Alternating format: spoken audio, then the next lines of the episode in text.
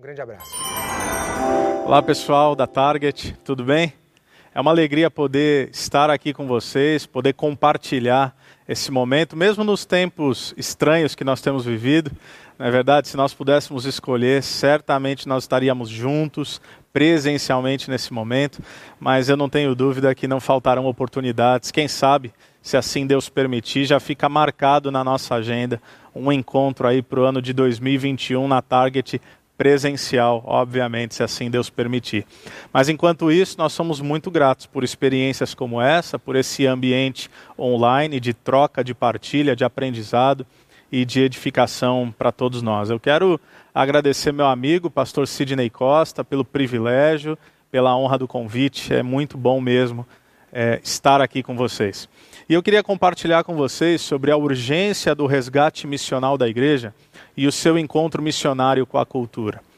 E para começar a falar de missionalidade, para começar a falar da missão de Deus através dos discípulos de Jesus, eu cito aqui o Ed Stetzer, um missiólogo norte-americano.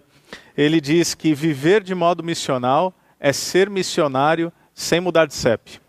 Um outro pensador, Philip Sanderson, vai dizer que missional descreve não uma atividade específica da igreja, mas a própria essência da igreja à medida que ela assume o seu papel na história de Deus, no contexto da sua cultura e participa da missão de Deus para o mundo.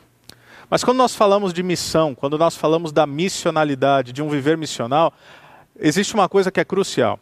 É o que na teologia nós chamamos de uh, exegese cultural.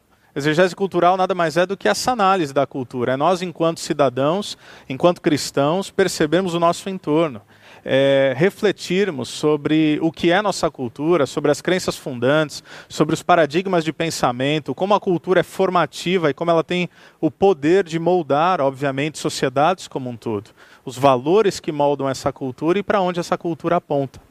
E me parece que exatamente a partir dessa consciência é que o apóstolo Paulo nos traz um alerta, quando ele escreve no primeiro século a sua carta aos cristãos em Roma. E ele diz lá no capítulo 12 da sua carta aos Romanos, mais especificamente o versículo de número 2: Não se amoldem ao padrão desse mundo, mas transformem-se pela renovação das suas mentes, para que sejam capazes de comprovar e experimentar a boa, agradável e perfeita vontade de Deus. Ou seja, à luz do Evangelho de Jesus Cristo, Paulo ele está falando: não seja conformado por esse mundo no seu modo de agir mas permita também que todo o seu ser seja renovado a partir de uma consciência do Evangelho, isso é, o nosso modo de pensar, o nosso modo de enxergar a vida, o nosso modo e a nossa maneira de interpretar a existência, a partir daquilo que a gente vai propor das lentes de uma cosmovisão fundamentalmente cristã. E creio que o que ele está dizendo, basicamente, é se você resistir a esse império, se você resistir a essa propaganda, se você resistir a isso que o apóstolo Paulo chama de mundo aqui, que nada mais é do que uma cultura moldada pela idolatria, você vai perceber o evangelho permeando todas as áreas da sua existência. A resistência ao império da idolatria é fundamentalmente o subproduto daquilo que o evangelho faz em nós e também através de nós. É claro que para os cristãos do primeiro século, os deuses ou os falsos deuses tinham rosto e tinham nome. As sutilezas do nosso tempo mostram que esses falsos deuses, tão existentes quanto naquela época, quem sabe até mais, não são menos verdadeiros, mas são menos perceptíveis. Porque, repito, eles não têm nome e não têm rosto como tinham naquela época. Então, quando nós falamos de idolatria, tema recorrente na palavra de Deus, e como a missionalidade dialoga com esse aspecto de vitória à idolatria, a pergunta que pode surgir é por que então que nós precisamos compreender a cultura? Por que, que nós precisamos analisar a cultura ao nosso redor? A verdade é que, provavelmente, é porque essa é uma das melhores maneiras de não ser exatamente moldados por essa cultura. É isso que o pastor Timothy Keller diz quando ele declara: se a igreja não pensa muito sobre a cultura, sobre os aspectos bons, ruins ou indiferentes em relação à Bíblia, os seus membros absorverão indiscriminadamente os valores da cultura. Eles vão assimilar a cultura apesar das intenções contrárias. A cultura, declara ele, é complexa, sutil e inescapável. Se não pensarmos deliberadamente sobre nossa cultura, simplesmente nos conformaremos a ela sem nem perceber o que está acontecendo. Então é natural que enquanto cristãos nós cremos que o evangelho, ele fundamentalmente traz as respostas para a vida. Aliás, é o evangelho que traz a resposta ao problema último do ser humano, que é o pecado. Assim como o evangelho também lida com as complexidades do ser humano na sua integralidade. Mas não nos basta, e esse é o desafio, saber que o Evangelho é a resposta para todo questionamento humano, se nós não soubermos quais são os questionamentos da nossa época, quais são os anseios do nosso tempo. Por exemplo, como cristãos, quais são as perguntas que a nossa sociedade está fazendo hoje? Será que, como cristãos, nós conseguimos identificar isso? Por exemplo, como é que nós respondemos ao número crescente de suicídios entre adolescentes e jovens? Eu sou pastor de igreja local, lido com isso no meu gabinete. Como é que nós lidamos, por exemplo, com um país que lidera o ranking mundial de ansiedade? Não sei se você sabia disso, mas o Brasil é número um em ansiosos no mundo, 9,3% da população, o que representa 18,6 milhões de brasileiros, segundo dados da Organização Mundial da Saúde, são ansiosos a partir de uma percepção patológica. Não falo aqui apenas de ansiedade comum, se é que isso existe, ansiedade comum, mas ansiedade enquanto patologia, enquanto catalogada. Quais respostas nós daremos fundamentalmente bíblicas a cada vez mais crescente e, por que não, já instalada polarização política do nosso país, inclusive dentro da igreja? Como é que nós responderemos de modo bíblico, de modo inteligente e de modo amoroso por exemplo, as pautas identitárias. Questões de tensão aqui fundamentais na nossa sociedade. É como já disse um teólogo falecido, o teólogo suíço Karl Barth, é necessário que seguramos o jornal em uma mão e a Bíblia na outra. Não é que nós moldaremos a palavra de Deus a partir da cultura, mas é que nós precisamos interpretar a cultura a partir das lentes do Evangelho. E eu aprendi com o doutor Michael Gorin, missiólogo canadense, que eu vou utilizar muito como base aqui nessa nossa breve reflexão. Eu aprendi que uma das melhores maneiras de compreendermos a cultura é, de fato, simplesmente recontarmos a história. E quando nós voltamos para esse primeiro século, o tempo da igreja primitiva, o entendimento que nós temos acerca da igreja é bastante diferente daquilo que aconteceu através dos séculos nessa perda do que nós chamamos de perda de missionalidade. Por exemplo, quando você falava nos três primeiros séculos da vida cristã, os cristãos viviam ali como estrangeiros, viviam como peregrinos, viviam à margem da sociedade. Não havia ali uma distinção entre vida cristã e missão. Não havia uma percepção de vida com Deus a partir dessa realidade de relacionamento apenas pessoal, privativo mas havia uma propagação e uma conceituação, um entendimento do evangelho como verdade pública, passível e não apenas passível, mas uh, os cristãos eles precisavam, eles necessitavam proclamar o evangelho. Aliás, estudava-se doutrina não apenas para mero conhecimento, mas para capacitar um povo distinto, moldado pela história bíblica. Se você falasse para um cristão se ele era um missionário na sua cultura, provavelmente ele olharia para você e perguntaria: do que, que você está falando? Ser cristão é estar em missão. Aliás, essa é a realidade que nós vemos lá em Atos dos Apóstolos, capítulo de número 8, quando Estevão, o primeiro mártir da igreja, é ali apedrejado, Saulo estava presente, e o texto bíblico vai dizer que Saulo devastava a igreja. Nós nos lembramos que ele perseguia, ele aprisionava e ele dava o seu voto de concessão, inclusive a assassinato de cristãos. Tanto é que no início do capítulo 8 é dito que todos, exceto os apóstolos, haviam sido dispersos de Jerusalém. Todos os cristãos, imagine isso, todos os discípulos de Jesus de Jerusalém fogem para pouparem suas próprias vidas, tamanha a perseguição que aconteceu naquela cidade. No entanto, Atos 8, versículo 4, vai dizer que todos os dispersos pregavam o evangelho por onde quer que eles iam. Ou seja, se todos os cristãos foram dispersos e todos aqueles que haviam sido dispersos pregavam o evangelho, o óbvio é, ser cristão nos primeiros séculos era ser um agente de Deus em missão, proclamador do Evangelho e testemunha de Jesus Cristo no mundo e na cultura. Mas a gente sabe que isso muda no quarto século. Supostamente Constantino se converte, o imperador à época, e lá no ano de 391 Teodósio se torna, ou, ou torna, melhor dizendo, o cristianismo como religião efetivamente oficial do império. Então a igreja passa de marginal a dominante, de fraca a poderosa, de inferior a superior. E essa relação de união da igreja com o Estado, historicamente, nós damos o nome de cristandade. Agora, o porquê isso é importante?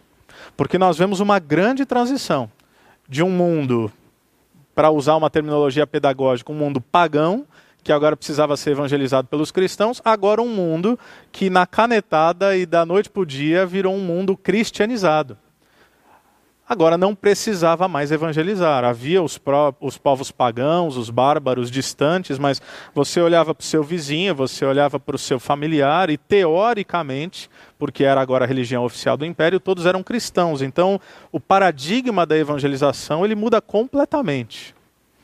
Mas a gente avança, e avança vários séculos. E existe algo que acontece lá no século XVIII, que vai dar início a um cativeiro cultural da igreja no pós-iluminismo, que é exatamente o que marca o final da cristandade histórica.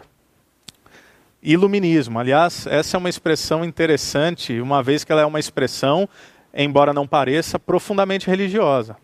Já parou para se perguntar que quando conta-se a história, fala-se da cristandade como Idade Média, ou até muitas vezes como Idade das Trevas? ou seja, essa ideia de obscurantismo, de ignorância, mas quando você sai da Idade Média, você vai para o Renascimento e aí você vai para o Iluminismo. Veja o contraste: obscuridade e iluminação. Por quê? Porque o Iluminismo nada mais é do que a diminuição da compreensão da fé enquanto verdade pública e o crescimento da fé na ciência. Agora o ser humano não coloca mais Deus no centro da história e usa a linguagem, por exemplo, da providência, mas se coloca como protagonista desse progresso, dessa evolução, e ao não usar mais providência, usa progresso. O ser humano agora pensa que a partir do desenvolvimento científico tecnológico, do raciocínio humano, ele seria levado efetivamente a um mundo que ele sonha como ideal. Como Richard Tarnas certamente declarou, corretamente declarou, o Ocidente perdeu sua fé cristã e encontrou uma nova na ciência e no homem. O que, isso gera? Gera um novo comportamento da igreja. A igreja, e eu não falo aqui na sua totalidade, obviamente, mas em grande parte, ela acaba aceitando seu papel na esfera privada. Tanto é que já não nos choca ah, expressões como fé é uma questão de foro íntimo.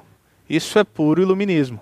Isso é puro racionalismo. Isso é o homem no centro rechaçando uma fé que antes era tida como verdade pública a uma fé uh, de foro íntimo, de realidade privada. E aí, o que, que acontece? Tanto ao olhar da sociedade quanto ao olhar de muitos cristãos, inclusive ainda hoje. O evangelho ou a igreja se torna para muitos uma sociedade que oferece uma salvação além mundo totalmente futura aos seus membros e que estabelece alguns ritos e alguns dogmas. O porquê que isso é um problema? Porque trocando em miúdos, muitas pessoas, inclusive muitos cristãos, vão pensar que ser salvo em Cristo Jesus é, pode ser reduzido ao simples fato de nos convertermos a Cristo para um dia ocuparmos um ambiente metafísico. Ou seja, como se a salvação fosse: estou livre de uma condenação eterna, agora aguardo a minha morte para que eu receba efetivamente minha recompensa. É claro que a fé cristã ela é uma fé escatológica. É claro que a fé cristã ela fala de uma presença eterna com Cristo, mas eternidade essa que pode já ser vivida no tempo chamado hoje, até porque o reino de Deus invadiu a história. É isso que Jesus vai proclamar na inauguração do seu ministério. Arrependam-se, o reino de Deus chegou. O reino de Deus está diante de vocês. E aí alguns pontos fundamentais para nós entendermos o porquê que nós chegamos aqui e o que acontece hoje.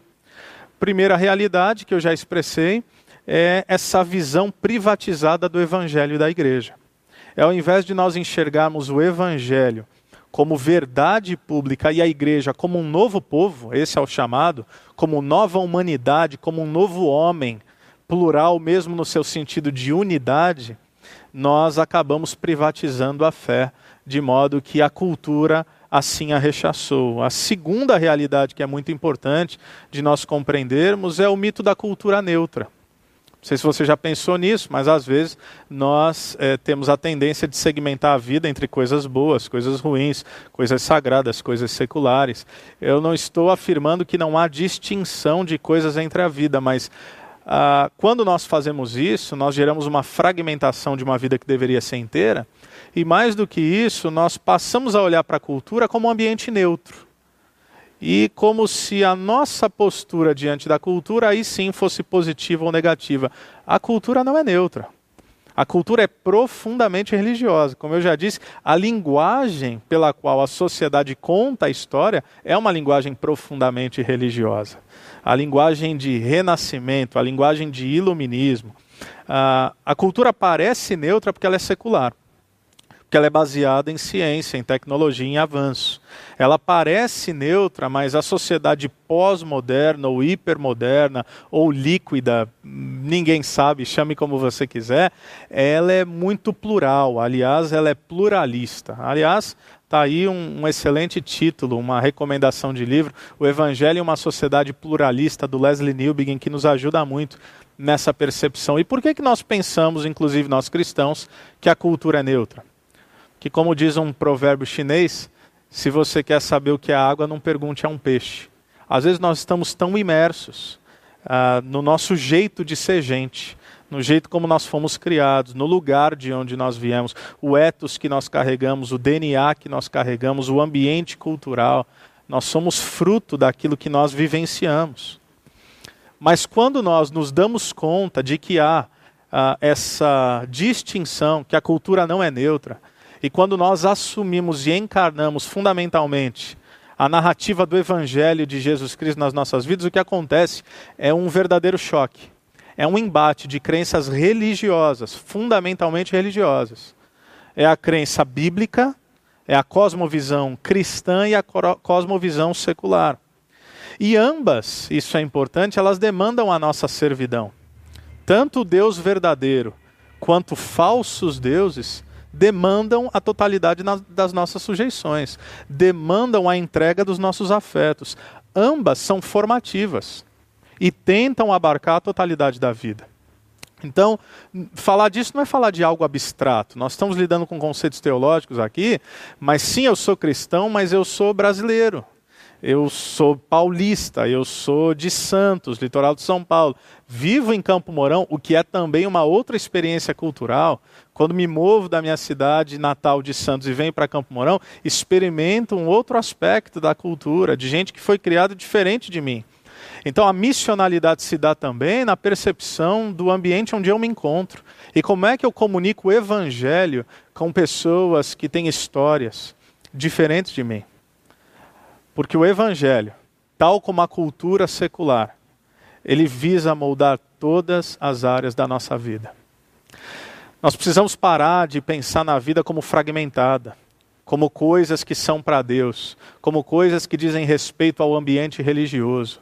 Cristo, tal como uma citação clássica de Abraham Kuyper, muito utilizada, não há nenhum centímetro quadrado na existência, o qual Cristo, que é Senhor e soberano sobre tudo, não clame é meu, tudo é dele. A terra e tudo que nele, ou tudo que nela há, pertencem a Deus. Portanto, é que nós o chamamos de Senhor. A ele cabe toda a nossa sujeição. E o que acontece então? Quando nós temos essa percepção desse embate gigantesco de duas cosmovisões abrangentes acontece o que Leslie Newbegin chama de uma tensão dolorosa e um encontro missionário com a cultura. Ou seja, é quando eu me percebo exatamente em meio a duas culturas opostas, a cultura atual, o espírito da época e a cultura do reino de Deus. Ah, no seu livro Introdução à Cosmovisão Cristã, do Michael Gorin, que em inglês tem um título mais sugestivo, Living at Crossroads, ou seja, vivendo na encruzilhada, é exatamente isso que ele propõe. Nós não vivemos em uma cultura neutra e seria ingenuidade assim pensarmos, porque se pensarmos que ela é neutra, seremos fundamentalmente moldados pela cultura. Mas ao nos darmos conta disso, o encontro missionário com a cultura gera o que Newbegin vai chamar de tensão dolorosa. Aliás, o mentor do Leslie Newbegin principal missiólogo para alguns do século XX, diz que quanto mais profundo for a consciência da tensão, e quanto mais sentirmos a urgência de tomar sobre nós esse jugo, mais saudável a igreja será. Quanto mais oculta for para a igreja a realidade dessa tensão, mais bem estabelecida e mais se sentindo em casa nesse mundo, ela se sentirá. A igreja estará num período mortal de sal que perdeu o seu sabor. Eu me lembro compartilhando com a nossa comunidade em um dos nossos cursos teológicos algo sobre cosmovisão. Eu lembro de um irmão querido, alguém que já está caminhando com Cristo há muito tempo, e ao falarmos sobre o que o Evangelho tem a dizer a partir da nossa percepção de vida, da nossa economia, do nosso trabalho, do nosso jeito de produzir riquezas, uh, esse irmão olha para mim e fala: Pastor, isso tudo é muito bonito, mas na prática não funciona, né? Então, isso é ser moldado pela cultura. Aliás, é isso que Apocalipse tenta fazer conosco nos despertar para o fato de que há uma realidade para além daquilo que se vê. Jesus, quando traz aquela visão a João, a visão de Apocalipse, não é apenas para dizer o que vai acontecer, quando vai acontecer, com que detalhes acontecerão, mas o que ele está dizendo é: João, independente do que você veja no império, independente do imperador estar no trono, independente de você pensar que a igreja está sucumbindo debaixo de perseguição, tortura e aflição, existe um cordeiro que há de vencer a besta, que há de vencer o dragão. Você pode olhar para os tronos desse mundo e perceber uma coisa, mas quando eu te levo a uma percepção eterna, celestial, você percebe que apenas um digno de abrir os selos. Você percebe que Deus jamais perdeu o controle da história. Perceba que o Evangelho ele não diz respeito apenas à transformação da nossa consciência e atinge o nosso intelecto, mas mexe profundamente com os nossos afetos. Não é apenas aquilo que nós sabemos, é a maneira como o nosso coração se aquece a partir daquilo que nos é revelado. E sobre essa tensão, uh, exemplos simples, por exemplo, tente você olhar para um jovem universitário num primeiro ano de faculdade, onde ele declara abertamente a sua fé. Nós sabemos o que muito provavelmente vai acontecer. Sobretudo se ele pegar um professor que tem profundas dificuldades com a espiritualidade cristã, a perseguição é exatamente o que vai acontecer aqui. Agora, quando nós entendemos que nós não somos mais moldados por essa cultura, mas nós somos moldados por uma outra história, muito maior, muito mais abrangente, muito mais poderosa e verdadeira, a grande narrativa bíblica. Agora nós não nos perguntamos mais quais são os planos para a minha vida e para a minha trajetória, mas qual papel eu tenho a desempenhar na grande história que Deus está escrevendo. A cosmovisão cristã, a linguagem que nós usamos de criação, queda, redenção e restauração. E eu quero destacar três dessas expressões: criação, queda e restauração. A proposta que nós precisamos é crucial, é urgente, é fundamental para não sermos moldados pela cultura. Nós precisamos olhar para o todo da vida a partir das lentes da grande história bíblica. Criação, por exemplo, qual é a natureza religiosa da vida humana? Como é que Deus criou o mundo? O que, que ele intencionou lá no início? A criação de um mundo belo, a criação de um mundo perfeito. Em segundo lugar, a questão do pecado. O pecado sendo como realidade última e mais básica a idolatria. Ou seja, a pergunta que cabe a todo ser humano é qual Deus nós serviremos? A quem nós serviremos? Ou ao que nós serviremos? Porque a pergunta não é se nós iremos adorar alguém ou algo. A pergunta é o que ou quem iremos adorar? Nós somos seres desejantes, nós somos seres criados para adorar. Se nós não adorarmos o Deus, Pai do nosso Senhor e Salvador Jesus Cristo, nós sucumbiremos a falsos deuses, a outros ídolos. Então, o pecado não apenas como idolatria do coração, como diz Calvino, mas o pecado como comunitário e estrutural. Ou seja, que Deus ou que Deus e seres humanos servirão juntos ao cultivarmos a cultura? Quais idolatrias culturais surgirão?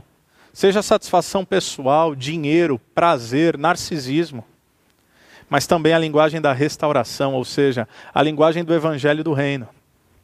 Você já parou para pensar, ao menos eu fui criado assim, não sei quanto tempo você tem de caminhada com Cristo e com o evangelho, mas eu aprendi a compartilhar o evangelho falando primeiro do problema. Falando primeiro de, olha, esse é o problema com você, esse é o problema com o mundo. É, você primeiro trazer as más notícias para então trazer as boas notícias. Eu não estou dizendo que isso está de todo errado, mas, de novo, nós precisamos perceber uh, o momento em que nós estamos vivendo e como é que nós dialogamos a verdade inequívoca, a verdade imutável a partir de uma cultura em constante mutação. Uh, por que não começar a proclamar o Evangelho com a linguagem da restauração? E se ao invés de nós chegarmos com tom acusatório, nós falássemos: Você já pensou como é que o mundo poderia ser? não é de maneira alguma negar a queda, muito pelo contrário, mas é colocar a queda no seu devido lugar. É começar ou com linguagem de restauração ou começar com linguagem da criação. Uma teologia robusta da criação. Você sabia que esse não é o mundo que Deus criou. Você sabia que o mundo que Deus criou é completamente diferente disso. É pregar o Evangelho apontando para a restauração de Deus sobre todas as coisas, uma salvação e uma restauração que é também cósmica. Perguntas como como é o mundo que Deus criou? O que há de errado com o mundo hoje? E o que é que Deus está fazendo sobre isso? Porque Deus está interferindo ativamente na história para a redenção e efetivamente para a restauração de todas as coisas. A reflexão que cabe aqui é que, como discípulos de Jesus, moldados pela cosmovisão cristã, não há mais espaço para fragmentação da vida. Nós precisamos tentar olhar e, a partir desse reflexo abençoado, a partir de olhar para as nossas vidas e para a cultura quase como de fora, a partir de uma lente fundamentalmente cristã, bíblica, evangélica, a, a nossa consciência acaba sendo transformada. Porque o objetivo disso tudo, meus irmãos, nada mais é do que sermos testemunhas fiéis de Jesus Cristo. Aliás, é isso que Jesus nos disse momentos antes da sua ascensão em Atos 1:8. Ele disse que quando o Espírito viesse sobre nós, nós nos tornaríamos suas testemunhas em todos os lugares. Quando Jesus ele nos fala, ou quando Jesus, melhor dizendo, fala ao Pai acerca de nós na sua chamada oração sacerdotal, o que ele pede é: Pai, eu não peço que o Senhor os tire do mundo, mas que os livre do mal. Ou seja, na linguagem de Van Hooser, não é escapismo ou triunfalismo, é presença fiel é estarmos nesse mundo sem sermos dele, mas amarmos o mundo, pessoas, como Deus amou, e não o mundo sistema, como Deus repudia nesse ah, apanhado de rebeldia do ser humano. E nessa comunicação do Evangelho, eu termino com uma história. História de um pastor de Seattle, onde ele conta a história no seu livro em que ele vai cortar o seu cabelo. Chegando lá para cortar o cabelo, ele tem o seu cabeleireiro, Uh, ele conhece esse rapaz homossexual e, ao se preparar para cortar o cabelo, ele está ali sentado, uh, algum silêncio momentâneo, inicial, até que esse pastor tenta puxar assunto. Ele sabia quem era esse rapaz, esse rapaz sabia quem ele era. E ele faz uma pergunta. Ele fala: Deixa eu te falar uma coisa, em que mundo você gostaria de viver? Esse rapaz abre um sorriso, olha para ele e fala: Eu gostaria de viver num mundo de paz. Um mundo onde as pessoas não fazem guerra umas contra as outras. Eu gostaria de viver num mundo de justiça, onde não existam mais miseráveis, onde criança não morre de fome. Mas acima de tudo, eu realmente gostaria de viver num mundo onde os seres humanos criassem, ou cuidassem, melhor dizendo, do meio ambiente. Esse pastor olha para esse rapaz e fala: e se eu dissesse que a fé cristã fala exatamente sobre isso? O rapaz olha para ele e fala: Claro que não. A fé cristã não é sobre isso. Já tentaram me falar sobre ela. Aliás, quando eu ouço vocês cristãos falando, vocês falam de uma vida religiosa com Deus, com Jesus, para um dia, se vocês forem bonzinhos, vocês conseguirem ir para o céu. E esse pastor fala: é verdade que muita gente pensa isso, é verdade até que muitos cristãos pensam isso, mas fato é que existe um Deus que criou um mundo perfeito. Um mundo onde reinava a paz, a justiça e onde não havia desigualdade. Nesse mundo perfeito, Deus coloca um homem e uma mulher num jardim e pede para esse primeiro casal cultivar esse jardim, cuidar desse jardim, fazer com que esse jardim floresça. O mundo como nós conhecemos hoje, ele diz, é na verdade uma deturpação, é uma rebeldia do ser humano daquilo que foi uma ordem de Deus, cuidar do jardim. Então toda atitude predatória do ser humano nada mais é do que uma manifestação dessa rebeldia. Mas Deus não permitiria que as coisas ficassem assim, é por isso que ele se envolve profundamente na história. E nessa história que Deus está escrevendo, existe um homem como figura central, Jesus Cristo. Ele vem, ativamente interfere, ele morre, ele ressuscita no terceiro dia. Ele volta para o Pai e ele promete que um dia ele haveria de voltar para curar o mundo, para curar a humanidade, para perdoar os nossos pecados e para reunir para si o seu povo. Ele vai redimir e ele vai restaurar a sua criação um dia. Esse pastor conta que esse rapaz volta para casa, olha para o seu companheiro e diz: Domingo eu vou para a igreja. Ele fala: Como assim? Você está doido? Vai para a igreja? O que você vai fazer na igreja? Ele fala: Eu vou para a igreja porque hoje eu conheci um cara que finalmente me deu boas notícias. Meus irmãos, eu creio verdadeiramente que o desafio do nosso tempo é nos agarrarmos às verdades bíblicas imutáveis, mas comunicá-las de modo que as pessoas possam compreender. São as verdades imutáveis do Evangelho conectadas e contextualizadas a uma cultura em constante mutação. Que Deus nos encha do, nosso, do seu espírito que Deus nos encha de sabedoria, de discernimento, que Deus nos permita comunicar essa verdade com inteligência e com amor, para que o mundo ouça a boa notícia de Jesus Cristo. Que Deus te abençoe.